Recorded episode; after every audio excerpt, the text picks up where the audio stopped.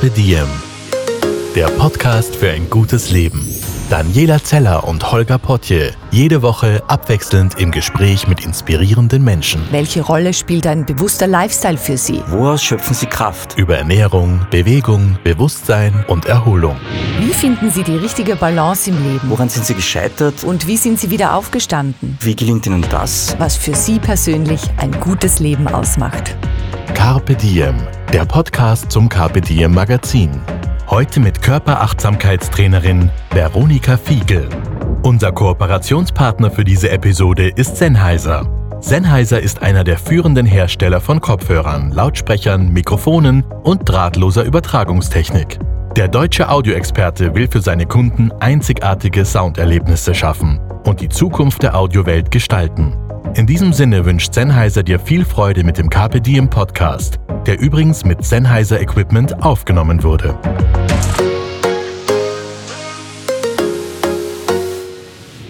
Hallo und herzlich willkommen beim Podcast von Carpe Diem. Hallo Veronika. Hallo Holger. Veronika ist heute zu Gast, Veronika Fiegel. Sie ist Greenberg-Expertin und Trainerin für Körperaufmerksamkeit. Und sie wird uns heute alles verraten, was man über die Greenberg-Methode, ich beschreibe es mal kurz als eine Art Körpercoaching, um zu mehr persönlicher Freiheit zu finden. Ja, du nix, das Ja, heißt, ich okay. liege nicht ganz falsch. Sehr gut. genau, was man da darüber wissen muss. Plus ein paar praktische Übungen gibt's auch noch, hast du mir versprochen. Ja, sehr gerne. Sehr gut. Veronika, wir sitzen hier in deiner Praxis Mhm. im fünften Bezirk in der Pilgergasse. Ja, Das Wetter ist mittelprächtig, also es ist klassisch, ich würde sagen November. November, genau. Grau in Grau. Und wir wollen jetzt ein bisschen Farbe in die Stunde bringen. Ja, Es stehen Kekse und Tee und Wasser am Tisch. Äh, Ich würde am Anfang gern ein bisschen über dich plaudern, damit dich die Hörerinnen und Hörer kennenlernen. Mhm. Sehr gern. Und deinen Werdegang. Ich, wenn ich es richtig recherchiert habe, haben dich quasi, kann man es so sagen, Schmerzen zu deinem Beruf geführt. ja, genau. Und der wurde, also die Schmerzen haben zum Beruf geführt, der wurde dann irgendwie zur Berufung, weil du machst das ganz leidenschaftlich. Mhm. Magst du uns ein bisschen erzählen, wie es dazu kam? Gab es da so einen auslösenden Moment? Erzähl uns mal ein bisschen deine Mhm. Geschichte. Sehr, sehr gern. Also ich habe Rückenschmerzen bekommen mit zwölf. Ziemlich früh, denke ich mir jetzt im Nachhinein. Bin ich jeden Morgen aufgewacht, wirklich mit recht starken Schmerzen, so auf der Höhe vom Zwerchfell. Und ähm, ich habe mir dann nicht viel dabei gedacht, meine Eltern auch nicht. Und irgendwann geht es dann eh wieder vorbei und so. Und ich bin dann, als ich in Wien angekommen bin, da war ich so 17 oder 18 dann, bin ich im Billa gewesen und da gab es noch so ein schwarzes Brett, wo man einfach so Sachen hinkleben konnte. Das war noch nicht so mit vorgedruckten äh, Billets wie jetzt. Und da gab es einen äh, Gutschein, auf dem stand Fußanalyse. Und mir gedacht, was ist denn das? Und das war ein ziemlich hässlicher Flyer und mir gedacht, das kann nix sein. Wenn die noch nicht einmal ordentliche Flyer machen, dann ist das sicher nix. Und dann bin ich nach Hause gegangen und so auf der Mitte am Weg nach Hause hat es mich wie ein Blitz getroffen. Ich weiß nicht warum, aber ich brauche diesen Flyer. Und bin ich zurückgerannt, wirklich ein bisschen in Panik, ob der Flyer noch da ist, habe den Flyer genommen und ich habe keine Ahnung gehabt, warum, aber irgendwie habe ich den nehmen müssen. Dann habe ich den drei Wochen auf meinem Schreibtisch herumliegen gehabt und mir gedacht, wer weiß, was das ist. Damals gab es ja noch kein Internet, jetzt ist das ja leicht. Da googelst du und schaust, wer ist das, was ist das. Damals gab es noch Telefonbücher und also das war jetzt 96, 97, Ja. sowas, was ich erzähle. Und irgendwie hat es mich dann aber so gezogen, mir dachte, ich rufe da jetzt an. Und dann habe ich mir eine Stunde vereinbart und ich habe wirklich gar keine Ahnung gehabt, was das ist. Und die Frau damals hat dann eben gesagt, ja, bitte setz dich da auf den Tisch, zieh die Socken aus, zeig mir deine Füße. Und die schaut meine Füße an und ich habe wirklich das Gefühl gehabt, das ist vielleicht sogar der erste Moment in meinem Leben, wo mich jemand so richtig sieht. Ich war recht gut so im Vorspielen, dass eh alles total unter Kontrolle ist. Also mein, mein Modus. Und die hat durch meine ganzen Tricks und Masken einfach durchgeschaut und hat gesehen, wie es mir wirklich geht. Mir ging es nicht sehr gut damals. Und ja, hat einfach wirklich mich wahrgenommen. Und das hat mich total fasziniert. Und dann haben wir eben diese Rückenschmerzen innerhalb von drei Monaten weggebracht gemeinsam. Komplett weggebracht. Und die sind nie wiedergekehrt. Bis heute. Und ich glaube echt nicht, dass sie jetzt noch kommen, weil jetzt bin ich schon 42. Also nicht, dass mir nie wieder irgendwas wehgetan Ja. hat, ja, nicht falsch verstehen. Aber diese chronischen Rückenschmerzen, die ich hatte, seit ich Ja. zwölf war, die haben wir in drei Monaten wirklich, habe ich gelernt, wie ich die im Körper erzeuge, dass ich die erzeuge, dass ich da was mache mit meinem Rücken. Warum ich das mache, das hatte viel zu tun mit einfach Gefühlen, mit denen ich nicht zurechtgekommen bin, mhm. Angst und Trauer und Wut und so Zeug. Und dass wenn ich das eben dann nicht so einsperre in meinem Rücken, sondern dass mehr okay ist, diese Gefühle zu haben, dass sich die Muskeln auch wieder entspannen können, weil die müssen die Gefühle nicht so festhalten. Und dann war die Geschichte erledigt. Sehr spannend. Du hast jetzt wahnsinnig vorausgegriffen. Ich bin beeindruckt. also erstmal, du hast erwähnt, Entschuldige, du hast erwähnt, äh, genau, du warst zwölf, wenn ich es richtig in Erinnerung mhm. habe. Und du bist dann nach Wien gekommen. Mhm. Das heißt, du bist da vorher woanders gewesen? Genau, also ich bin in Bogotá geboren, in Kolumbien. Ja, das ist total lustig, ja. Dann bin ich mit zwei nach Wien gekommen, mhm. da waren wir zwei Jahre. Dann sind wir mit Sack und Pack in die Türkei mhm. übersiedelt. Da war ich neun Jahre. Okay. Und dann noch in Rumänien drei Jahre. Und diese Rückenschmerzen haben in der Türkei irgendwann angefangen. Da war ich zwölf. Okay, und das heißt, deine Eltern hatten einen Job, wo man dann immer wieder reisen musste? Genau, praktisch. mein Papa war Außenhandelsdelegierter für okay. Österreich. Mhm. Und ähm, wir sind halt alle mitgezogen, genau. Und meine Mama hatte sozusagen den nicht bezahlten, inoffiziellen, aber durchaus harten Job von diese ganze Repräsentationseinladungen mhm. und man würde sagen Event- und Marketingagentur, aber mhm. das ist halt sozusagen, war damals jetzt nicht sehr wertgeschätzt. Die Ehefrau ja. hat das automatisch einfach mitgemacht. Ja, na klar. Genau. Aber das heißt, äh, du musstest sehr viel umziehen, wie du klein warst. Ja. Wenn ich Sherlock wäre, würde ich ja. sagen, möglicherweise haben wir das auch ein bisschen für die Rückenschmerzen. Ja, ja, ja. Oder greife ich da jetzt komplett vor? Nein, nein, also da hast du total recht. Es war für mich nicht so leicht. Mhm. Ich bin ein sehr treues Wesen und mhm. wenn ich mal Freunde wo habe, Freundinnen oder auch mich so wohl fühle, bin eher so eine Katze, glaube ich. Die ist dann mal an dem Ort und da ist sie dann. Okay. Und das war nicht leicht für mich. Mhm. Ja. Okay, und das heißt, alles begann eigentlich mit einem Zettel in Billa, ohne da jetzt Werbung zu machen? Ja, Aber wir können das raus editieren. ja, ich finde es auch total nett, dass du den da liegen hast und dann gar nicht anrufst, sondern dass du dann doch wieder die Zeit nimmst und irgendwann ist es soweit und sagst, okay, jetzt probiere ich das mal aus und dann mhm. führt dich das dahin. Super spannend, sehr nett. Jetzt haben wir schon ganz viel eigentlich über etwas gehört, äh, das wir jetzt noch nicht benannt haben, beziehungsweise nur im Intro. Die Greenberg-Methode. Ja. Du wendest dir die Greenberg-Methode an, du ja. bist Expertin. Jetzt wissen aber die meisten nicht, ich wusste es nämlich auch nicht vor dem Podcast, was das genau ist. Die Greenberg-Methode ist ein Training, das dich dazu bringt, viel, viel mehr deinen Körper wahrzunehmen. Also jetzt nicht nur so oberflächlich, weil viele Menschen ja sagen, ja, ich mache eh Sport, ich spüre mich eh, sondern wirklich so die Feinwahrnehmung von deinem ganzen Körper wieder mehr aufzuwecken. Mhm. Weil je besser du dich spürst, desto genauer nimmst du wahr, was du brauchst einerseits. Man könnte so ein bisschen sagen, es ist wie ein Kommunikationstraining zwischen den Gedanken oder dem Verstand mhm. und dem Rest von dir dass das wieder ein Team wird, wo wirklich alle Teammitglieder gehört werden. Ganz oft macht der Verstand so viel Lärm, dass du dann zum Beispiel nicht merkst, boah, ich sitze schon seit einer halben Stunde so unangenehm, dass mir eigentlich der Rücken schon wehtut. Zum Beispiel. Ja.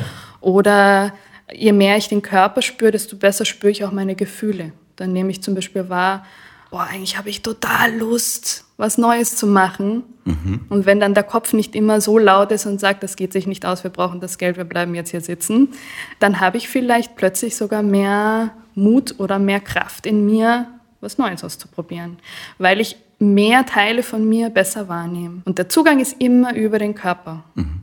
Für mich schwingt da schon ganz viel mit sowas wie ähm, Blockaden lösen, mhm. bisher habe ich äh, ich habe bei der Recherche für unseren Podcast auch irgendwie, bin ich immer wieder darauf gestoßen, auf das äh, eingefahrene Denkmuster auflösen. Ist das mhm. auch noch korrekt? Absolut. Weil da ganz viel dran hängt, genau. Sich selbst oder den Körper besser kennenlernen und kraftraubende Situationen erkennen, habe ich mir auch noch notiert. Mhm. Würdest du denn zustimmen? Absolut. Okay, sehr gut.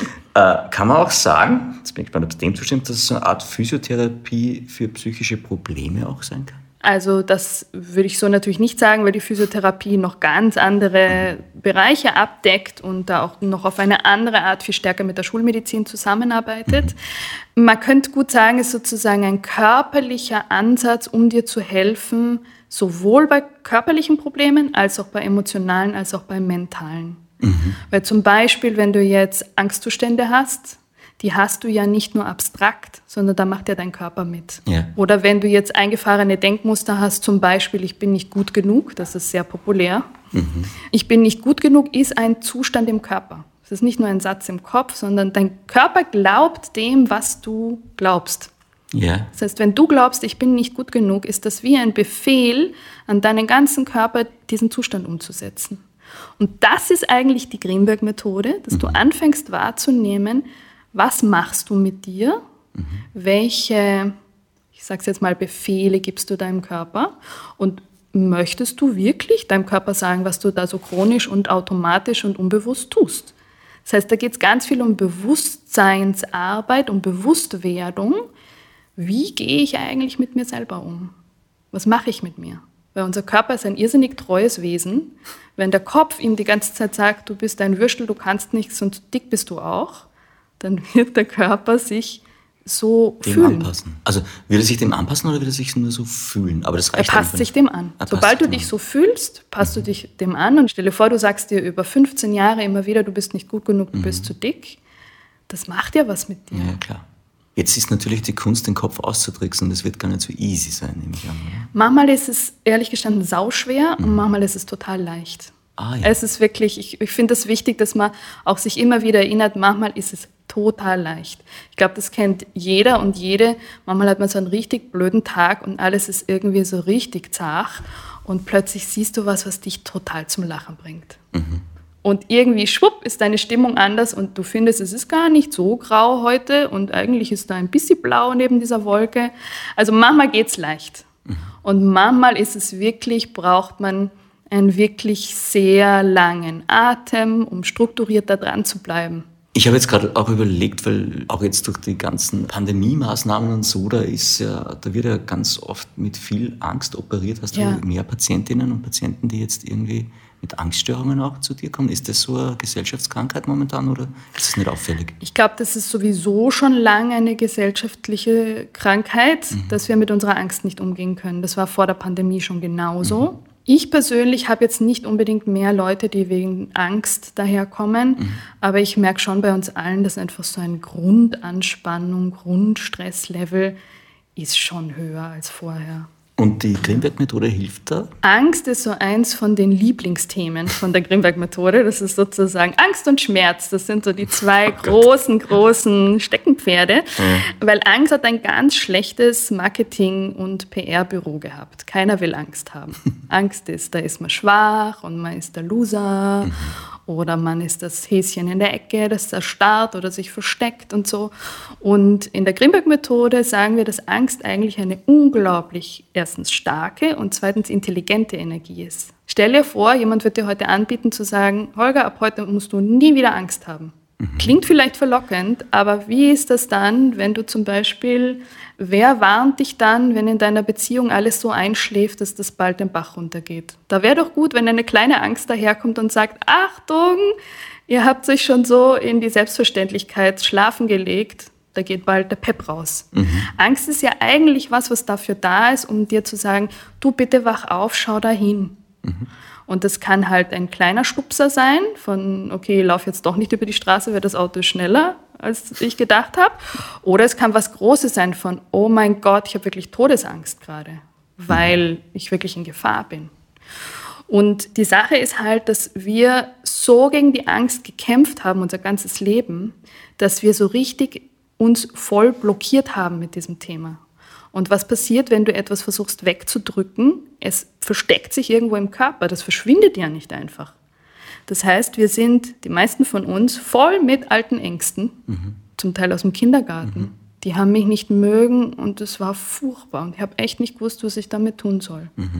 Und dann will ich dieses Gefühl nicht haben und steck's weg. Na, wo denn hin? Das verschwindet ja nicht. Das heißt, das steckt dann irgendwo in meinen Gelenken, in meinen Gedärmen, in meinem Hals, wo auch immer.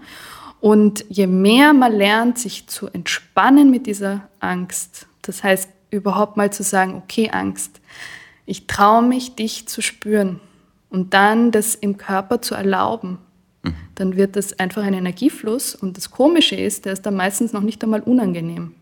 Meine Klienten sagen dann, das soll jetzt Angst sein? Das prickelt ja einfach nur. Oder ich Ja. entspanne mich. Oder vielleicht manchmal wird mir vielleicht total kalt. Oder ich zitter. Oder irgend sowas. Ja? Ja. Aber wenn ich nicht mehr dagegen kämpfe, dann ist es nicht mehr so ein unangenehmer Zustand. Und das ist so die Schatzkiste von der Grimberg-Methode. Und das war eigentlich auch das, was mir so geholfen hat. Dieses Angst nicht mehr so zu bekämpfen, zum Beispiel jetzt in meinem Fall meinen Rücken nicht mehr so verbiegen zu müssen, damit die unten bleibt, sondern zu sagen, okay, ich gebe es zu, ich fürchte mich von Kopf bis Fuß gerade that's it. Ich atme trotzdem, ich spüre mich trotzdem. Mhm. Dann ist es nicht mehr so ein Schreckgespenst. Okay, das heißt, wenn ich das auf Kindheit und Monster unterm Bett mhm. rüberziehe, das heißt, dann hole ich es ja vor und umarm's. So ungefähr. Genau. Also eben okay. nicht dieser Klassiker von wie auch meine Mama. Ich hatte furchtbar Angst im Dunkeln. Und dann hat meine Mama ihm gesagt, brauchst du nicht, da ist nichts. Das hat überhaupt nicht funktioniert, weil ich hatte wirklich, wirklich, wirklich Angst im Dunkeln. Und äh, dann sozusagen sagen, schau mal hin in die Dunkelheit, spür sie, nimm sie wahr, erlaub, du darfst dich fürchten und es ist trotzdem okay irgendwie. Mhm. Und das löst dann in gewisser Weise auf oder macht es ja, leichter? Okay. Genau. Spannend, spannend. Also, du hast die drei Ebenen eh auch schon gesagt, auf die wollte ich jetzt noch mal kurz zurückkommen, bevor wir mal klären, wem wir diese Methode überhaupt verdanken. Ja? Also muskulär, emotional mhm. und geistig. Genau, also körperlich, weil es mhm. ja nicht nur Muskeln, ganz stimmt. körperlich, okay. emotional und mental. Ja, genau. Gott sei Dank. so, okay, dann erzähl mir mal, wem verdanken wir denn die Methode, mit der du deinen Alltag verbringst? Der Gründer ist Avi Greenberg, der war in den 70er Jahren schon bekannt als Heiler in Israel. Mhm und war dann äh, recht frustriert mit seiner Funktion als Heiler, weil er gesagt hat, die Leute kommen mit einem Problem, ich mache etwas, es geht ihnen besser, dann gehen sie weg und ein paar Jahre oder ein paar Monate später stehen sie mit der gleichen Geschichte auf der Matte. Mhm. Das heißt, das macht eigentlich gar keinen Sinn für ihn so, sondern es geht darum, die Leute mit einzubeziehen, warum etwas besser wird. Weil wenn du verstanden hast, wie das jetzt besser geworden ist, dann kannst du das zu Hause alleine auch. Ja. Und so kam dieser große Switch von Heilen weg zu Lehren, Unterrichten. Okay, also Hilfe zur Selbsthilfe. Auch. Genau, genau. Deswegen sagt man immer in der Grimbeck-Methode, wir bringen Körperaufmerksamkeit bei. Es geht jetzt nicht darum, dass du kommst, ich leg dir die Hände auf und du bist geheilt, sondern du spürst und verstehst im Körper und im Kopf, aha, zum Beispiel, wenn ich da mehr hinatme, dann wird es leichter. Oder wenn ich das nicht wegdrücke, das Gefühl, dann wird es mir leichter. Oder wenn ich meinen Körper den ganzen Tag über spüre, habe ich am Abend weniger Schmerzen, weil ich mehr mitbekommen habe, was mein Körper braucht. Mhm. Das war sozusagen dieser Beginn von Körperaufmerksamkeit unterrichten. Und wem wir aber dann wirklich die Greenberg-Methode zu verdanken haben, ist natürlich nicht nur der Avi, sondern auch seine Partnerinnen im Geschäft, die Ruth Elkanar und die Lilo Greenberg. Mhm. Ohne die zwei hätte es keine strukturierte Ausbildung gegeben, wo sich jemand anmelden kann und auch dann die. Ausbildung absolvieren können. Dann später hier in Österreich ganz stark die Inge Scheid, die viele Jahre die Schule gehalten hat. Und auch vielen Praktikern und Praktikerinnen, die einfach immer wieder erklärt haben, was ist das? Also wenn ich jetzt überlege, ich habe sicher in meinem Leben schon eine halbe Million Mal erklärt, was ist die Grimberg-Methode. Mhm. Weil ohne diese mhm. Arbeit kommt das ja nicht zustande, dass es dann diese Methode wirklich gibt. Da reicht es nicht, dass jemand eine gute Idee hatte. Ja, aber es gibt es in Deutschland mit Sicherheit auch, ja. oder? Ausbildung. Ich erwähne das nur, weil, weil ich ein nettes Lesermail bekommen habe aus Hamburg. Wirklich entzückend und, und er auch gesagt hat, er liebt den Podcast und er liebt das Österreichische so sehr, auch wenn es wahnsinnig anstrengend ist, dem zu folgen die ganze Zeit. Deswegen haben wir gedacht, erwähnen wir doch auch mal Deutschland. Also man kann auch in Deutschland äh, super Ausbildungen machen. Also die Ausbildung selber, da bin ich jetzt gar nicht mhm. auf dem letzten Stand. Es gibt auf jeden Fall Praktiker und Praktikerinnen, ja. wo man sich mal die Grimberg-Methode selber für den Eigengebrauch anschauen kann. Für die Ausbildung müsste ich jetzt selber googeln. Da mhm. bin ich gar nicht auf dem aktuellen Stand. Aber Geht davon aus, wenn es in Österreich etabliert ist, wird Ja, in Österreich sind wir da durchaus äh, stärker als in, in, Deutschland zurzeit, glaube ich. Okay. Also es gibt fix die Ausbildung in Österreich. Mhm. Genau, es gibt sie in Frankreich jetzt und in Italien, das mhm. weiß ich, und in Israel falls jemand darauf Lust hat. also was wir festhalten können, ist, es ist ein ganzheitlicher Ansatz. Ja. Äh, der Avi Grimberg hat aber auch schon festgelegt, irgendwie so, dass es eben nicht medizinische oder psychologische Behandlung ersetzt. Ja, das ist, das ich, wichtig. Ist wichtig. Danke, dass du mich daran erinnerst. Absolut. Also es ersetzt keine Ärztin, keinen Arzt, es ersetzt keine psychiatrische Behandlung, es ersetzt auch keine Heilmassage. Mhm. Es geht wirklich um diese Bereiche, wo man sagt, wo du dir selbst helfen kannst, mit den Tools, die du immer integriert hast. Deiner Atmung, deiner Aufmerksamkeit, deiner Präsenz. Sehr gut. Dankeschön fürs Zusammenfassen. Gerne. Ich sage jetzt mal ganz salopp, Ziel ist es also eigentlich, sich selbst zu heilen. Kann man das so sagen? Ja, kann man so sagen. Also die Grimberg-Methode unterstützt den Regenerationsprozess. Mhm. Ich würde noch vielleicht ja. einen Schritt vorher sagen, mhm. das Ziel ist, dass du dir bewusst wirst, dass du die Wahl hast. Und dann okay. kannst du sagen, ja, ich möchte das heilen oder nicht. Aber da wird wahrscheinlich jeder sagen, ja, ich möchte das heilen. Nope, weil manche Leute zum Beispiel wollen wirklich, wirklich, wirklich, wirklich keine alte Angst spüren. Da haben sie lieber einen Knödel im Bauch. Und du hast ah, die ja. Wahl zum und Beispiel. Das, und es geht auf lange Zeit gut, das so zu machen, weil das klingt wie Nein. So, nein. Aber schau dir an, was normal ist in unserer Gesellschaft. Ja. Es ist vollkommen normal, dass wir spätestens ab 45 chronische Schmerzen haben, Verdauungsprobleme haben sowieso alle, über die keiner gerne spricht, mhm. dass wir steifer werden, dass wir alt werden in diesem Sinne von einrosten. Ja. Und ich glaube, dass das nicht notwendig wäre, zumindest nicht in diesem Ausmaß. Ich bin schon mit 25 anders drauf als mit 70, mhm. aber ich muss mit 70 nicht steif und irgendwie so eingeschränkt und auch so eingerostet in meinem Verhalten sein. Muss nicht sein. Ich habe vor, das nicht zu sein. Kannst mich dann fragen, wenn es soweit ist, genau. ob ich es geschafft habe. Ähm, Genau. Das heißt, Grimberg-Methode ist eigentlich Öl. Öl, ja. Grimberg-Methode ist eigentlich Öl, genau. Öl fürs ganze System. ja, so gutes Bio-Olivenöl oder ah, so. verstehe. Okay, da sind wir dann richtig. Feste Gewohnheiten schaffen ein Ungleichgewicht, habe ich mir bei der Recherche notiert. Ja. Und wir müssen wieder in die Balance finden. Ja, wir dürfen, ne? Wir, müssen Gott sei Dank gar nichts. Wir dürfen, Entschuldigung. Ich bin, bin ein bisschen mhm. sensibel auf das Wort müssen. Ich musste schon so viel in meinem Leben. Absolut, wenn du dir denkst, zum Beispiel feste Gewohnheiten oder so eingefahrene Verhaltensweisen, ganz banal, immer wenn ich mich vor den Computer setze, spanne ich die Schultern an, neige den Kopf nach vorne und dann drei Stunden später hebe ich den das erste Mal wieder. Mhm. Natürlich ist das schlecht für deinen Körper, mhm. ganz klar.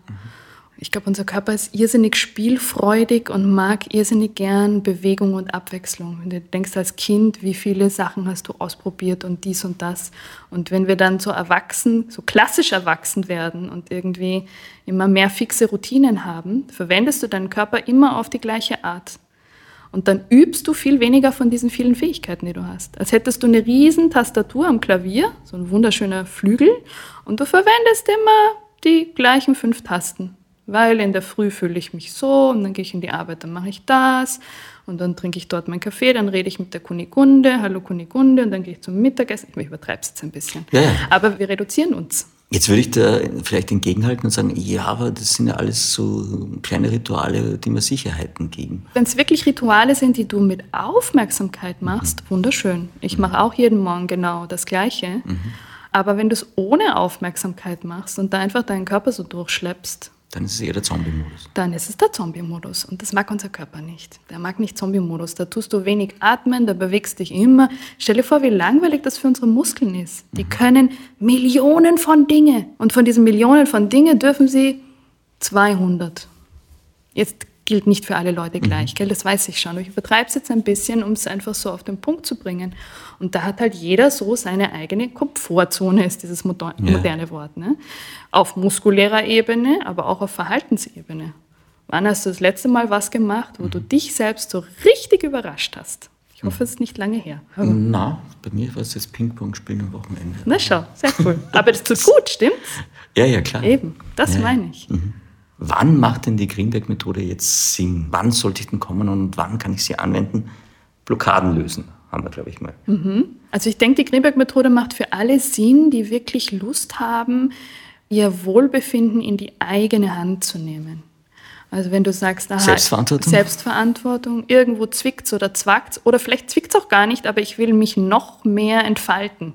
Es muss nicht immer ein Problem sein. Es kann sein, dass du sagst, mir geht es eigentlich gut, das passiert mir öfter, mein Leben passt und ich spüre, es gibt aber dann noch ein Potenzial in mir, das habe ich noch nicht ausgeschöpft. Mhm. Und eben in der Grimberg-Methode geht es immer darum, was kannst du selber tun über deinen Körper, über das dich spüren, über das dich wahrnehmen, dass du aus Problemen rauskommst und schöne Dinge noch besser entfalten kannst. Klingt total gut. Okay, ich fasse zusammen. Blockaden lösen geht zum Beispiel, Energie wieder zum Fließen bringen, klarerweise. Mhm. Sind so Verspannungen, Schmerzen, äh, die kann man auch besser in den Griff bekommen mhm. oder lösen, ja. im Idealfall. Stress hilft, kannst mhm. du auch was machen, glaube ich. Ja. Belastende Lebenssituationen auflösen, hast du es auch schon angedeutet, Genau. dass es besser wird. Also manchmal kann man die Situation vielleicht nicht ändern, das gibt es natürlich auch. Aber was ich immer beeinflussen kann, ist, wie gehe ich mit der Situation um? Wie bin ich in der Situation? Und dann fast immer ändert sich dein Erleben. Mhm. Das heißt, du änderst auch den Blickwinkel auf die Situation Genau. im Idealfall. Okay. Gelernt wird ja bei der Greenberg-Methode über den Körper. Mhm. Das heißt, ich lerne meinen Körper da wahrscheinlich auch besser kennen und ich lerne auch von ihm. Genau. Also ich lerne über den Körper und ich lerne von meinem Körper. Genau. Man könnte sagen, eben Kommunikationstraining zwischen Kopf und Körper geht dann in beide Richtungen. Also sozusagen der Kopf kann besser wieder auf den Körper einwirken und zum Beispiel mich, ich kann mich daran erinnern, aha, atme mal wieder, sozusagen von oben nach unten. Und wenn ich mich besser spüre, dann ist es auch oft so, dass ich einfach aus dem Körper wirklich einen ganz klaren Impuls kriege. Tu das nicht. Tu das. Voll interessant, lauf dahin. Einfach die, so diese Intuition, könnte man vielleicht sagen, oder das Bauchgefühl oder so. Oder mir passiert oft, dass ich merke, mein Körper richtet sich von alleine wieder auf. Da hat mein Kopf gar nicht mitbekommen, dass ich eigentlich unangenehm sitze. Das passiert einfach von allein. Ja. Kann mich mein Körper dann auch überraschen? Ja. Jetzt könnte ich fragen, wann hatte ich den Körper das letzte Mal überrascht? Mein Körper hat mich das letzte Mal überrascht mit der Intensität von Aufregung bei meinem letzten Projekt, wo ich meinen Videokurs aufgenommen Also. habe. Ich meine, ich habe schon viel äh, Glück und Aufregung und Freude verspürt in meinem Körper, aber das Level war wirklich neu für Ah, ja. mich. Das ist aber sehr nett. Was ich total entzückend fand und mich auch überrascht hat, die Greenberg-Methode beginnt, man kann so sagen, ganz unten, nämlich interessanterweise fängt die Behandlung bei den Füßen an, weil die, ich weiß nicht, ob man das so sagen kann, ein bisschen widerspiegeln, wie du durchs Leben gehst. Ist das auch die Philosophie dahinter? Also so Spiegel der Seele ein bisschen? Hast du meinen Satz geklaut, so Gott sei erkläre ich Dank habe ich einen von dir geklaut. das, so erkläre ich das mal. Ich sage, an den Füßen sieht man wirklich, wie du durchs Leben gehst. Das heißt, die funktioniert auch nur die Fußanalyse bei Menschen, die gehen. Also bei Rollifahrern und Rollifahrerinnen geht es nicht. Weil Tatsächlich, okay. Mhm. Ein paar Dinge vielleicht kann man sehen, aber jetzt nicht wirklich so äh, eine eingehende Fußanalyse, weil die Fußanalyse funktioniert dadurch, dass durch jeden Schritt gibst du ja deinem Fuß eine Info oder eine bestimmte Art von Druck, eine bestimmte Art von Gewicht, eine bestimmte Art von Reibung am Boden. Und jetzt stell dir mal vor, wenn du jetzt jemand wärst, der total so durchs Leben schlurft, irgendwie kaum den Fuß hebt und, äh, und äh, so, da kriegen die Füße eine andere Reibung am Boden, als wenn du jetzt zum Beispiel das andere Extrem, du bist total gestresst und du rennst tak, tak, tak, so durch die Gegend. Und das hinterlässt Spuren an den Füßen. Und so kann man dann halt eben auch sehen, zum Beispiel, wo im Körper ist zu viel Spannung, wo ist zu wenig Spannung, wo ist irgendwie so ein leerer Bereich. Oder welche Bereiche überverwendest du. Zum Beispiel viele Menschen gehen so, als würden sie eigentlich mit den Schultern gehen. Mit ganz viel Spannung in den Schultern und von den Schultern aus den Körper bewegen. Anstatt die Schultern zu entspannen und die Beine wirklich ihren Job machen zu lassen. Also das ist dann auch einfach Physiologie, ne? wo dann der Druck und wo mehr Gewicht im Fuß landet. Das macht einfach zum Beispiel, wo ist Hornhaut oder nicht? Wie heiß ist der Fuß? Wie warm, wie kalt? Äh, ist er schwitzig oder nicht? Und das gibt es dann halt auch in Feinheiten, ne, wo es zum Beispiel so Rillen gibt. Und die Reflexologie ist ja eine ganz alte Kunst auch, wo man eben sagt, okay, gewisse Bereiche am Fuß entsprechen Bereichen im Körper oder Organen oder so. Das Fachwort ist Reflexiologie. Also nicht in der Grimberg-Methode, aber also An sich. genau, an sich, genau. Okay. Ja. Wir sagen Fußanalyse. Ja. Ja. Okay. Wenn ich jetzt viel barfuß gehe Mhm. und dann zu dir komme, bist du dann happy? Weil du da denkst, ja, zumindest viel Bewegung und barfuß? Also ich finde Barfußgehen super. Wenn du richtig krass viel barfuß gehst, nämlich auch auf Asphalt, dann kommst du mit so einer Hornhautschicht daher, dass ich nicht mehr besonders viel sehe. Aber die würde mir auffallen. Dann wäre wahrscheinlich meine erste Frage, hast du sehr selten Schuhe an, lieber Holger? Manche Menschen machen das. Dann siehst du fast nichts mehr, weil dann gibt es wirklich so Das eine... heißt, dann kann ich die Analyse auch nicht mehr so gut lesen, weil Gewisse Dinge siehst du nicht. Gewisse Sachen schon, aber manches nicht. Aber so extrem viel barfuß gehen ja wenig Menschen, in unseren Breitengraden zumindest. Und dann sehe ich schon, was so los ist. Und man kann eben auch auf den Füßen gewisse Bereiche entsprechen, gewissen Ebenen zum Beispiel, wie du mit deinem Körper umgehst oder so die Basis. das kannst du alles lesen. Ja, da sieht Füßen. man, genau, so die Basis, das wäre zum Beispiel jetzt in dem Fall die Ferse. wo du dann auch fragen kannst, wie jemand zum Beispiel auch mit Geld umgeht oder Beziehung, Familie, so Basics im Leben. Dein, du schaust dir von jemandem die Füße an und weißt, wie er mit Geld umgeht? Ja. Also ich, ich würde jetzt nicht sagen, ich weiß es, aber ich würde sagen, ich habe einen berechtigten Verdacht, jetzt nicht, dass ich die Leute verdächtige, ja, aber verstehst du, was ich meine? Ich habe eine, ich, mir fällt zumindest eine gute Frage ein, sagen wir so. Und dann könnte ich dich zu dem Thema fragen. Mhm. Und manche Sachen sieht man einfach. Zum Beispiel, wenn sich jemand sehr unsicher ist, mhm. so in der Basis unsicher, die ganze Zeit das Gefühl, dass er ist total falsch, alles, was er macht, ist falsch, das sieht man am Fuß. Oder wie du mit deinen Gefühlen umgehst. Zum Beispiel die Menschen, die jedes Gefühl zerdenken, bis nichts mehr übrig bleibt, das sieht man am Fuß. Okay. Oder wie du handelst. Handelst du mutig und entschlossen oder handelst du zögerlich? Bist du eher so jemand, der fünfmal sich im Kreis dreht und sich denkt, na, vielleicht bin ich doch ein Trottel oder soll ich das jetzt doch machen? Aber du musst es ja ständig so gehen, dass du, wenn du Leute kennenlernst, die du spannend findest, würdest du wahrscheinlich am liebsten ihre Füße sehen die ganze Zeit. Oder? Am Anfang ja, da hätte ja, ich am liebsten ständig alle ausgezogen. Jetzt nach äh, 21 Jahren ähm, habe ich das nicht mehr. Mhm. Aber ich kriege auch genug neue Füße vor das Gesicht immer, dass sozusagen diese darf das oft genug erleben. Ich finde das irrsinnig spannend. Ich finde es faszinierend. Ich, ja. also in die Welt habe ich überhaupt noch nicht reingeschaut. Mhm. Äh, meine Notizen, also A, wie darf ich mir denn das vorstellen, wenn ich dann zu dir komme? Okay, dann ziehe ich mal die Socken aus, mhm. setze mich da auf deine Liege. Genau. Und du schaust dann meine Füße genau, genau. an. Genau. Also ich persönlich mache es immer so, dass ich sage, ich schaue mal erst nur die Füße an, bevor ich dich was frage, dass ich mal einen Eindruck bekomme, wirklich von dem, was die Füße mir verraten. Weil die Füße verraten mir manchmal ganz was anderes als die Marketingabteilung aus dem Kopf. Mhm. Nicht immer, aber manchmal. Und wie oft ist das dann, dass die Person sagt, äh, nein, das ist eigentlich ganz anders, weil die Marketingabteilung aus dem Kopf das so bestimmt hat? Ist das oft oder ist das oder ahnen Sie eh schon? Also sehr oft passiert es mir nicht, weil meistens sagen sie es, ich bin jetzt überrascht, dass du das siehst oder dass wir so schnell zu diesem Punkt kommen oder so. Mhm. Aber die meisten Leute, die zu mir kommen, die wollen ja wirklich was lernen oder was verändern. Das heißt, die freuen sich, wenn wir keine Zeit verlieren mit irgendwie so einem Höflichkeitstanz von mhm ich sage dir jetzt noch nicht, was, wo wirklich der Schuh drückt und in einer halben Stunde sage ich es dir dann. Also es geht mhm. meistens relativ rasch. Hat es auch viel mit Vertrauen zu tun? Weil ich weiß, Fußmassage ist etwas sehr Persönliches und Intimes. Das heißt, jemandem die Füße zeigen, das klingt zwar jetzt lustig, aber hat eigentlich viel mit Vertrauen zu tun. Total viel mit Vertrauen zu tun, ja. Mhm. Und ich fühle mich immer ganz geehrt, wie schnell die Menschen mir vertrauen und wie viel sie dann auch zeigen oder sich auch berühren lassen, weil es ist ein irrsinnig persönliches, intimes, arbeiten und es hat total viel mit Vertrauen zu tun. Mhm. Mhm. Okay, das heißt, du schaust dir die Füße an und stellst mhm. dann schon die richtigen Fragen und sagst ihnen möglicherweise schon, wo ihre Probleme liegen, ohne dass mhm. sie es selber noch gesagt haben. Mhm. Dann sind die mal beeindruckt, kann ich mir vorstellen. Mhm, oft, ja.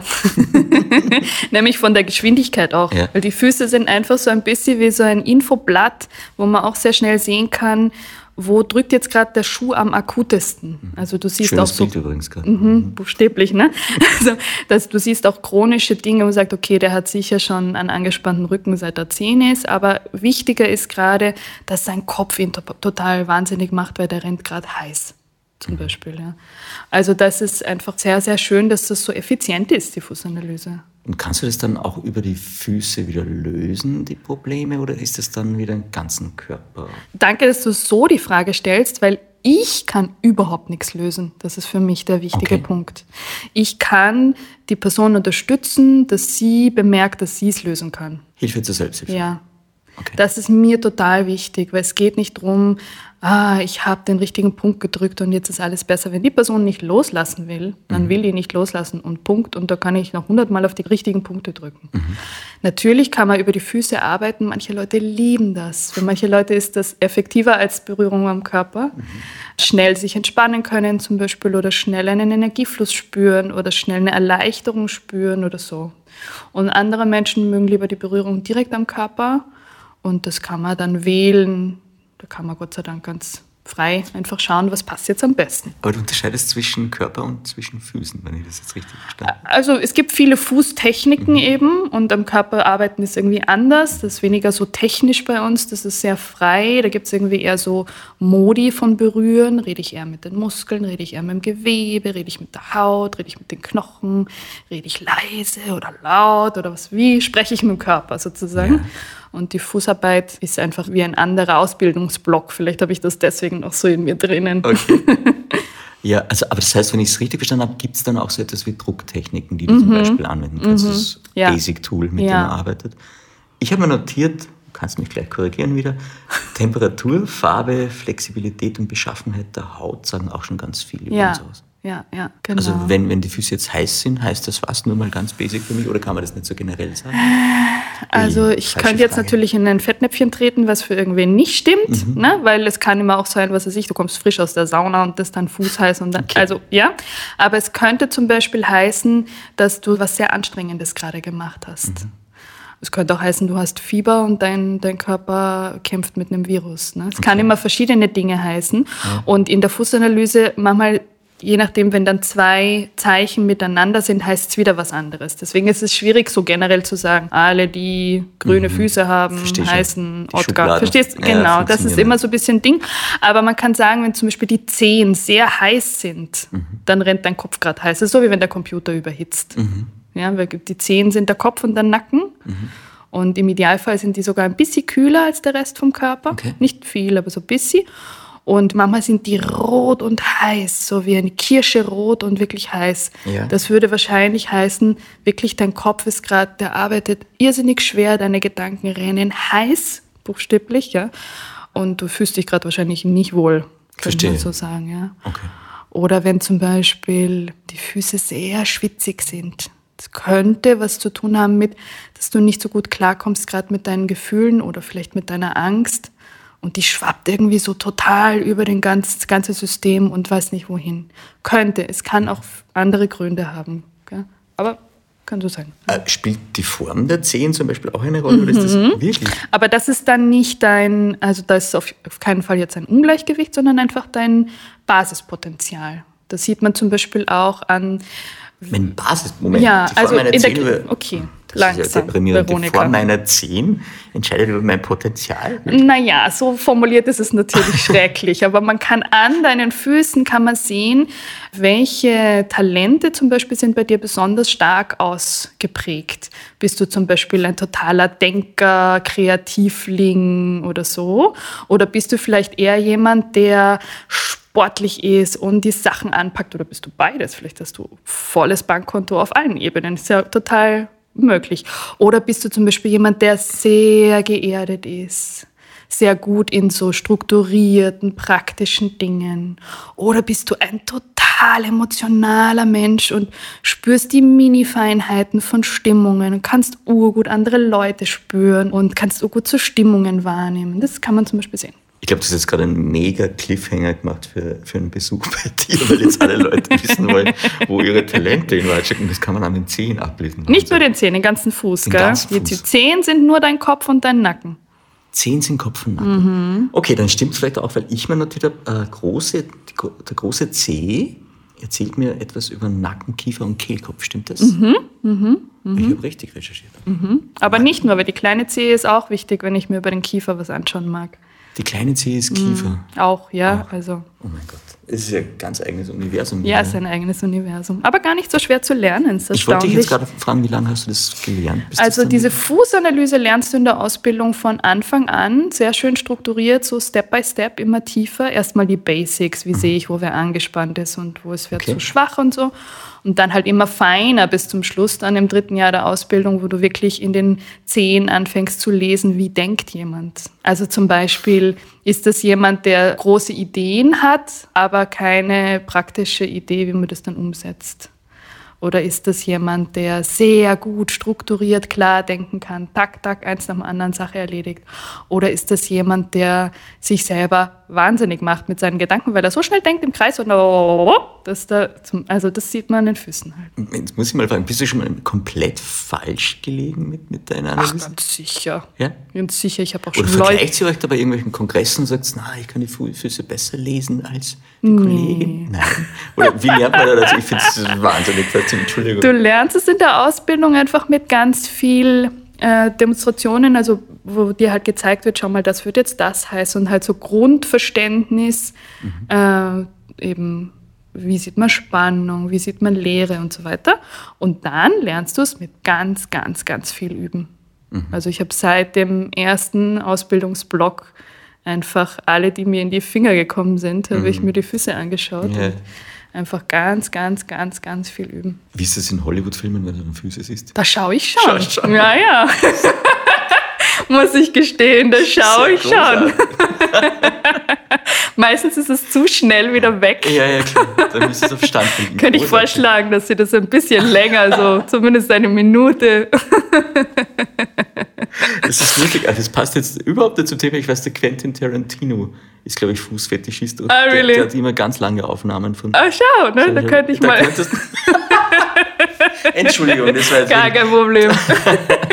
eine kleine Abgleitung in die falsche Richtung. Du, aber gut, es geht auch ganz viel bei der Grimberg-Methode um Energiefluss. Blockaden Mhm. lösen, haben wir gesagt.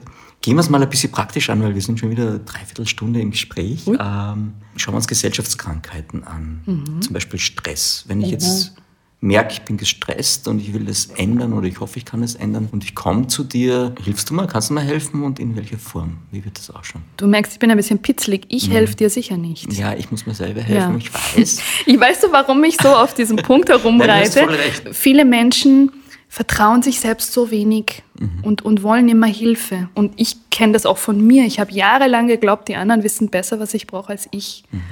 Und ich finde, das ist so, apropos Gesellschaftskrankheit, dieses nicht an sich selber glauben Mhm. und nicht sich selber vertrauen und dem eigenen Gespür nicht vertrauen. Das ist für mich überhaupt, glaube ich, die krasseste Gesellschaftskrankheit. Das haben so viele Menschen.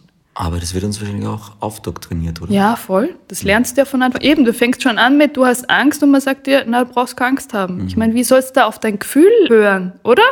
Und dann musst du dich ordentlich benehmen, du darfst nicht zu laut sein und nicht zu wild sein. Ich meine, ich will jetzt nicht groß über Kindererziehung was sagen, ich habe keine Kinder, ich habe keine Ahnung, wie man das ordentlich macht. Aber deswegen ist mir so wichtig, immer wieder zu betonen, es geht darum, dass die Menschen selbst entdecken, wie gut sie sich selbst helfen können. Und ja, da habe ich echt viele Tricks auf Lager. Also das höre ich oft von meinen Klienten sagen, jetzt kenne ich dich schon so lange und du zauberst immer wieder ein neues Kaninchen aus dem Hut, womit Okay. du mich überrascht. Ja. Ist es dann bei jedem, äh, der oder jeder, die zu dir kommt oder der zu dir kommt, anders, wie du das anwendest? Oder kann man sagen, bei Stress hilft das und das und das? Genau. Na, Gott sei Dank ist es bei jedem und jeder anders, sonst wäre es wirklich fad. Okay. Aber gibt es irgendwie so ein Muster, wo es ganz oft hilft oder wo man sagt, okay, schau dir mal. Also wenn Ja. wir jetzt eine Ferndiagnose machen würden und Ja. jemand sagt, hey, ich bin so gestresst, wie komme ich denn leicht oder schnell runter oder immer wieder mal runter? Ja, also ich glaube, es gibt schon so Basics. Ähm, das wird jetzt auch nicht neu sein, glaube ich, für die Hörer und Hörerinnen. Das Atmen. Wenn wir gestresst sind, dann atmen wir alle wenig und nicht tief und nicht, nicht angenehm. Also der Also eher flach wahrscheinlich. flach zum Beispiel oder auch zu klein und stressig halt. Also mal auf die Atmung achten und zuzuhören, wie möchte der Körper gerade atmen. Das ist so ein Basic-Schmäh, das ist sicher für alle immer Wie möchte hilfreich. der Körper gerade atmen? Ja, weil es ist jetzt nicht unbedingt eine bestimmte Technik. Das musst du in den Bauch atmen, du musst in die kleine Zehe atmen, nicht, dass das gehen wird, sondern dass du wirklich wahrnimmst, okay, Stress ist ja auch nicht immer gleich. Wie fühlt sich mein Stress jetzt gerade an? Wie ist der gerade in meinem Körper? Und wenn ich meinem Körper sage, gut, Körper, dann atme doch jetzt mal, wie du möchtest, um aus diesem Stress rauszukommen, dann ist das vielleicht manchmal ganz tief in den Bauch oder manchmal ganz hier nach oben in die obere Brust oder manchmal vielleicht doch ein bisschen schneller oder manchmal ganz langsam. Es gibt ja tausend verschiedene Arten, wie du atmen kannst. Aber ist es dann auch so, dass ich die, Kommunik also die Kommunikationsleitung zum Körper, steht die dann immer oder ist, fällt die manchmal aus? Und ich bin so weit von meinem Körper entfernt, dass ich mir das gar nicht sagen könnte. Also, so wie ich es erlebe, am Anfang ist es so ein Hin und Her, wenn du das anfängst zu trainieren. Manchmal fällt die Leitung aus und manchmal geht sie super.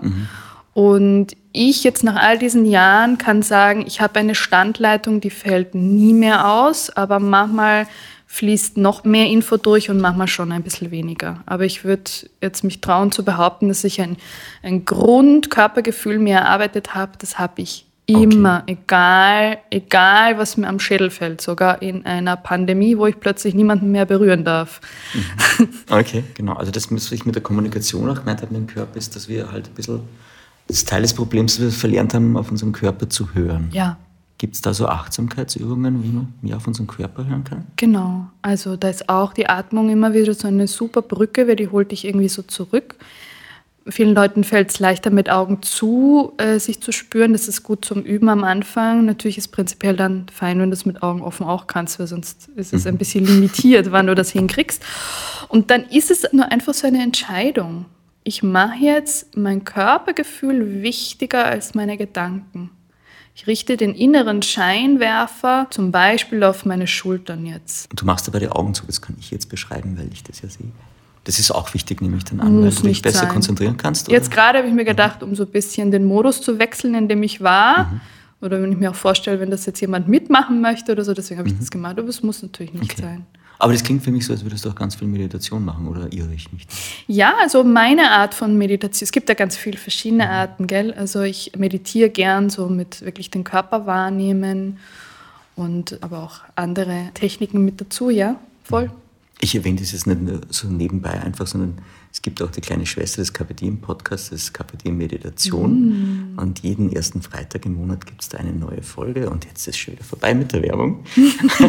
Sorry, aber das hat reinhören. sich jetzt wunderbar an. Ja, ja, voll. Absolut. absolut. Also wir haben da jede, genau, jede Folge eine andere Coachin und einen anderen cool. Coach. Und ein eigenes Thema. Ja, schön. Ich glaube, das letzte war jetzt gerade inneres Kind ah, umarmen. Ja.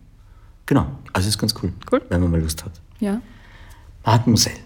Heißt das eigentlich auch in der Folge dann, dass wir als, als Gesellschaft im Großen wieder mehr vom Kopf in den Körper kommen müssen? Mhm, oder? Ich glaube, das wird uns sehr, sehr, sehr, sehr gut tun. Waren wir mal anders? Hat es mal andersrum funktioniert? Waren wir mal mehr im Körper als im Kopf? Wahrscheinlich schon. Oder? Ich glaube schon. Zumindest mehr im Körper als jetzt. Mhm. Ich glaube schon. Ja. Was bringt uns so vom Körper weg? Ist das also ich habe jetzt gerade dieses Buch Embodiment in den Händen, das lese ich gerade jeden Morgen, da wo auch der Gerald Hüther zum Beispiel schreibt. Und er dort meint zum Beispiel, dass es mit der Aufklärung begonnen hat, mhm. dass wir so unglaublich wichtig gefunden, also dass der Verstand einfach so die Chefrolle bekommen hat. Du hast deinen Verstand, der weiß, wo es lang geht, folge nur noch deinem Verstand. Ich weiß es nicht. Meine Erinnerung reicht nicht lang genug zurück.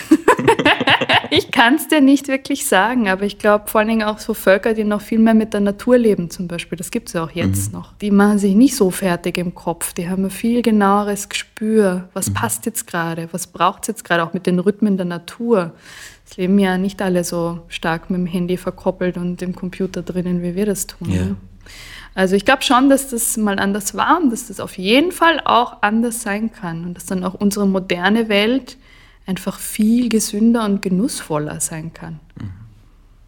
Dabei können die Österreicher das eh ganz gut genießen an sich, aber ja, das stimmt auf eine Art, aber es ist auch die Frage sozusagen, genieße ich gerade mein Schnitzel und äh, gleichzeitig habe ich vielleicht ein bisschen schlechtes Gewissen, dass mhm. ich das schon wieder esse. Das ist schon ein bisschen Minuspunkte beim mhm. Genuss. Oder genieße ich gerade mein Schnitzel und eigentlich will mein Körper gerade gar kein Schnitzel, das gibt es nämlich auch. Mhm. Oder genieße ich gerade mein fünftes Bier, weil ich eigentlich mein Leben nicht back? Oder genieße ich es wirklich? Verstehe. Wirklich, wirklich. Mein Schnitzel und mein Bier. Nichts gegen Schnitzel und Bier, okay? Ja, ja, Aber mhm. ähm, welcher Teil von mir genießt es? Mhm. Genießt der Teil, der einfach nur vergessen will und abschalten? Mhm. Äh, genießt es mein Kopf oder genießt es wirklich mein ganzer Körper? Ja. Ich fasse für mich zusammen, also Hilfe für Selbsthilfe ist ganz entscheidend bei der Greenback-Methode und das Schöne ist aber dran, äh, oder das Spannende auch, dass der Patient da nicht passiv ist. Mhm. Also er muss aktiv werden, um auch einen Erfolg zu spüren, oder? Ja, wobei aktiv jetzt nicht unbedingt heißen muss, dass du was tust. Das ja. ist jetzt verwirrend, gell? Ja, sondern ich aktiv. Ungenau ausgedrückt. Nein, hast du überhaupt nicht. Ähm, sondern aktiv kann auch schlicht und ergreifend nur heißen, dass du mit deiner Aufmerksamkeit präsent bist. Also du kommst jetzt nicht einfach und legst dich auf den Tisch, so wie du das Auto zum Mechaniker bringst mhm. und gehst dabei spazieren, sondern du bist emotional, aufmerksamkeitstechnisch, präsenztechnisch involviert. Ob du dann wirklich jetzt was machst, Muskeln anspannen und loslassen oder nicht, das kommt auf die Technik an, mit der wir arbeiten an ja. dem Tag. Also es kann schon auch sein, dass meine Klienten und Klientinnen einfach auf dem Tisch liegen und ich ganz ruhige, passive Arbeit mache und sie müssen sich jetzt nicht zum Beispiel bewegen oder sie müssen nicht sprechen. Aber sie sind trotzdem mein Teammitglied Sie sind da, wir machen das gemeinsam. Sie legen sich mhm. nicht einfach daher wie so ein Stück Fleisch und warten, dass ich sie mhm. paniere, sondern Sie sind mit dabei. Mhm. Ich würde wahnsinnig gern zum, zum Abschluss unseres Podcasts eine, eine praktische Übung machen, ja. weil du meinst, wir haben im Vorgespräch auch schon äh, darüber gesprochen. Zum Beispiel, wie ich jetzt vom Kopf wieder mehr in den Körper komme und du hast gemeint, da gibt es ein paar Dinge und äh, du würdest dir auch vorzeigen, jetzt gleich Warnung an die Hörerinnen und Hörer, es könnte laut werden. ich bin total gespannt. Sonst, oder vielleicht sollten Sie sich von den Kopfhörern ein bisschen entfernen oder du dich vom Mikro. Schauen wir mal. Wir werden es hinkriegen. Sehr gut. Wollen wir das mal ausprobieren? Super, okay. So fünf Minuten ist okay oder ja, ist dir das zu lang? Super. Also ich würde vorschlagen, die Augen zumachen und dann mal einen tiefen, tiefen Atemzug nehmen. Einfach so, wie es gerade kommt. Und dann als allerersten Schritt spüren wir mal den Nacken und die Schulterpartie. So einfach reinfühlen. Hallo Nacken, hallo Schultern, wie geht's denn euch gerade? Und dann atmen wir so hoch nach oben, dass die Schultern von dieser Atmung was abbekommen. Die Atmung ist wie so ein Meer, die Wellen, die gehen hin und her. Und die Schultern, die werden angehoben und wieder abgesenkt. Und in dem mal so richtig reinspüren, was brauchen die Schultern gerade? Haben die vielleicht Lust auf eine Bewegung? Oder wollen sie einfach so hängen? Kann ich ihnen erlauben zu hängen? Also da gibt es jetzt kein richtig und falsch, sondern es geht um diese, das wunderschöne Zuhören. Hallo meine Schultern, hallo mein Nacken, wie geht's euch?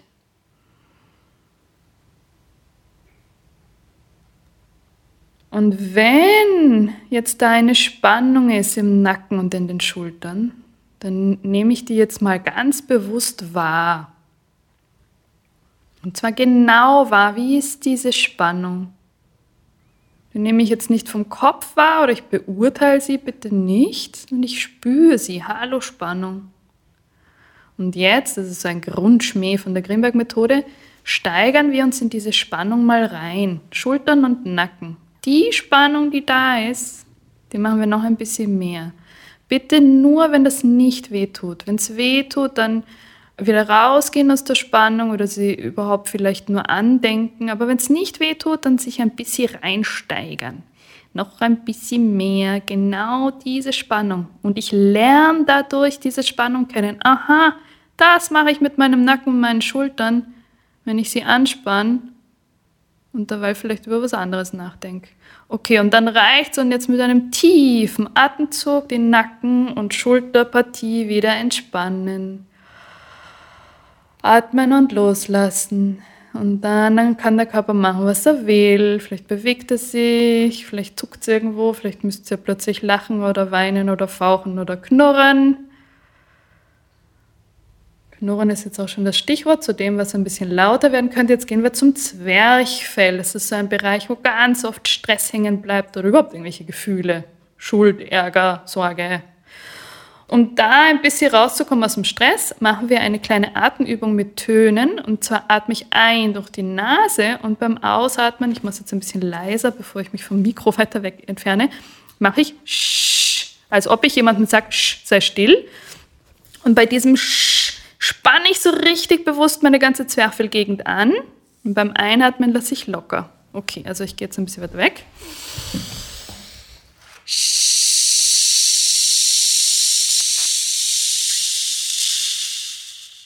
Im eigenen Tempo.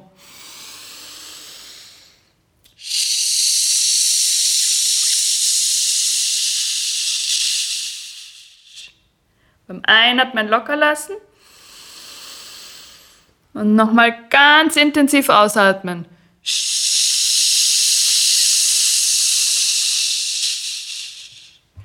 Und dann einatmen, Zwerchfellgegend spüren. Dort hinatmen, jetzt ohne das Sch, sondern einfach hinatmen in die Zwerchfellgegend, genau dieser Übergang Bauch, Brust. Und einfach einen Moment spüren, was nehme ich wahr. Wie geht's mir gerade? Und ich nehme mich an, genauso wie ich gerade bin. Ich erwarte nicht von mir, dass ich anders bin oder irgendwie besser, sondern ich nehme mich genauso an. Ich glaube, das waren fünf Minuten. Ich kann jetzt noch weitermachen, drei Stunden, wenn du magst. Das ist voll gut. Äh, Veronika hat für kurze Zeit den Podcast übernommen. Ich konnte mir das Mikro zurückerobern. Vielen lieben Dank für diesen kleinen Ausflug. Das war sehr spannend. Magst du uns zum Schluss nochmal sagen, äh, welche Art von Workshops du anbietest? Also ich glaube, du machst da ganz viel, es gibt ganz verschiedene Richtungen. Und wenn jetzt jemand sagt, boah, finde ich wahnsinnig spannendes Thema, würde ich auch gerne lernen. Ich glaube, es gibt ja auch Ausbildungen in Österreich. Mhm, genau, vielleicht mal zur Ausbildung. Es gibt die Ausbildung, eine hat gerade gestartet, ich glaube, da kann man sogar noch wieder einsteigen. Ansonsten nächstes Jahr wieder beim Alexander Gerner. Der mhm. ist in Linz und die Ausbildungen finden immer in Peierbach statt. Genau, Linz, Oberösterreich. Mhm. Ja, genau, gibt es im Internet mhm. alle Infos und kann man den Alex kennenlernen in verschiedenen Formaten. Mhm. Und ich mache ganz viel verschiedene Gruppen. Äh, ich mache jeden Dienstag in Love with Movement, Bewegen mit Musik. Okay. Genau mit diesen Prinzipien. Körper spüren, präsent sein in der Bewegung. Also es ist jetzt nicht sportlich in dem Sinne, mhm. sondern es ist mehr ein Präsenztraining, Körperwahrnehmungstraining okay. über Bewegen mit Musik. Da mhm. kann man auch schnuppern kommen. Mhm. Im Moment geht es gerade noch analog. Ich hoffe, das bleibt und wenn nicht, dann verlagern ich wieder die Geschichte ins Netz. Und, wie viel Platz hast du nicht, dass dann die ganze Hütte dann voll ist auf einmal? Ja, muss man sich halt bitte anmelden. Ja. das kann man online bitte machen. Anmelden, genau. Ja, genau. Und dann habe ich noch eine Gruppe, die heißt Tu dir selber gut. Mhm. Da machen wir ganz viele verschiedene Dinge. Ähm, die ist allerdings gerade schon so voll, da erzähle ich jetzt gar nicht mehr. Und dann äh, gibt es ab Dezember was ganz Neues bei mir, einen Videokurs. Da kriegt man dann über zehn Wochen hinweg jede Woche ein ungefähr 50-minütiges, einstündiges Training zu ganz vielen verschiedenen Themen.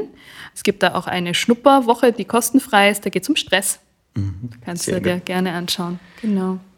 Und wenn jetzt jemand über seine Füße und über seine Zehen lernen will, was für Talente er hat, sollte auch, glaube ich, bei der Veronika vorbeischauen. Oder? Gerne bei mir oder bei meinen Kolleginnen. Es gibt Gott sei Dank äh, viele sehr gute und sympathische Kollegen und Kolleginnen in Wien und in Österreich, weil bei mir muss man ein bisschen warten. Ich bin ziemlich voll. Veronika, dann sage ich doppelt großes Danke fürs Zeitnehmen. Sehr, sehr gerne. Ich schließe jetzt mit den drei klassischen Fragen, äh, die wir beim Kapitieren Podcast haben. Die erste ist die nach einem guten Leben und was das braucht für dich. Menschen, mhm. Menschen, Berührung, mhm. äh, Lachen, gutes Essen mhm. und immer wieder was Neues. Abwechslung, verstehe. Hast du, apropos Abwechslung, hast du ein tägliches Ritual? Ja, ich habe ein Ritual. Das ist sehr, äh, das ist immer gleich. Okay. Also so in der äußeren Form zumindest. Ich fange an mit einer Atemübung und dann mache ich 15 Minuten lang im Sitzen eine eher ruhige, ich sage jetzt mal Meditation, wo ich mich auch mit der Seele verbinde, meine Seele spüre, mein sozusagen nicht nur diese körperliche Ebene hier unten, die irgendwie da interagiert mit diesem normalen Alltag, sondern auch diesen höheren Anteil, der freier ist von diesen ganzen Verstrickungen und aber auch diese Verbindung gut zu spüren. Es gibt diese diesen höheren Anteil meine Seele und dann gibt es meinen Körper und die sind miteinander verbunden. Und so gehe, starte ich gut in den Tag, wirklich bei mir. Okay. Und hast du, gibt es ein Zitat oder ein Sprichwort, das dich schon länger begleitet durchs Leben und das dir wichtig ist? Ja, das passt da eh gut dazu. Das habe ich gelernt von der Suan Rojas Kopeinik, die mir diese Arbeit mit Seele äh, mhm. beigebracht hat und dann mein Spektrum erweitert hat. Und zwar ist der Satz, ich liebe mich so, wie ich bin. Und den gebe ich gerne raus in die Welt. Ich hätte noch ein paar Fragen, die das Leben stellt, wenn du Lust hast. Gerne. Okay. Kaffee oder Tee? Tee leider, weil ich vertrage den Kaffee nicht mehr. Ich war totaler Kaffee-Junkie. Okay. Aber Tee ist auch schön. Yoga oder Kickboxen? Äh, Yoga. Ja, das könnte man sich erwarten, ist Liebe. äh, wie findest du die richtige Antwort? Indem ich in mich reinspüre und die Klappe halt im Kopf so gut wie möglich. Sehr schön. Was wärst du als Zahl? Eine 3. Ich habe keine Ahnung warum. Du hast keine Ahnung warum? Nein, die kam gerade so. Sind drei oder? Nein, ich weiß es wirklich nicht. Das, die Numerologen und Numerologinnen haben da wichtig. Ja. Sicher was dazu zu sagen, ich habe nicht den leisesten Schimmer. Eine 3. Das ist ja lieb. Was wärst du als Stoff? Oh, Samt. Hm? Mit so kleinen Steinchen dazwischen. Sehr nett. Was wolltest du werden, als du klein warst? Tierforscherin. Das kam schnell. War mir ganz sicher, ich ja. werde Tierforscherin. Ich bin sowas ähnliches. Mhm. Ja. Du bist Füßeforscherin auch. Genau. Was würdest du tun, wenn sich dein Mut über Nacht verzehnfachen würde? Wow. Genau das Gleiche mit wahrscheinlich noch mehr Momenten, wo ich noch weniger zöger bei dem, was ich sagen will, noch weniger zöger bei dem, wie ich berühre. Nicht, dass ich so zöger, mhm. aber ich bin mir sicher, mit zehnmal mehr Mut wäre es noch direkter, noch schneller. Aber basically, ich liebe, was ich tue. Ich würde genau das weitermachen. In diesem Sinne, hoffentlich lieben wir alle, was wir tun. und vielen Dank für deine Zeit. Vielen, vielen Dank für die Einladung. Es hat wirklich Spaß gemacht. Danke dir.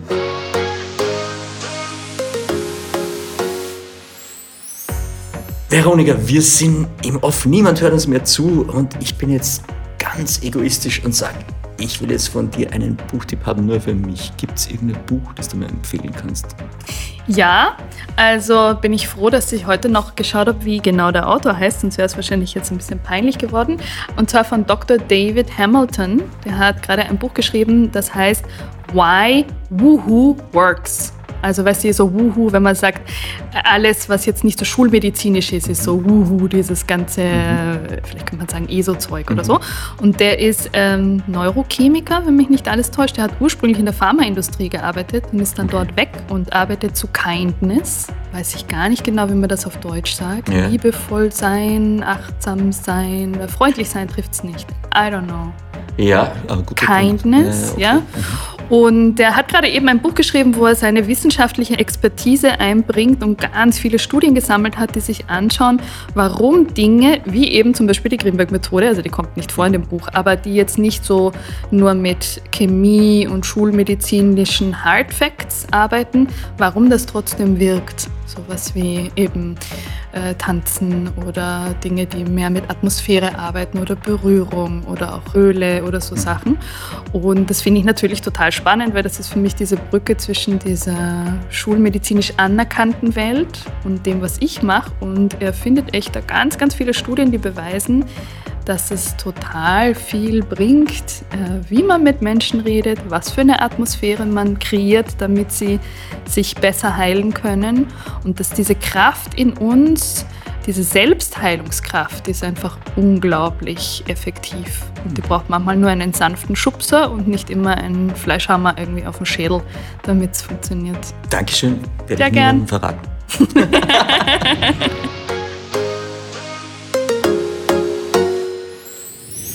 Mehr von Carpe Diem gibt es auf Soundcloud, Apple Podcasts, Google Play oder Spotify.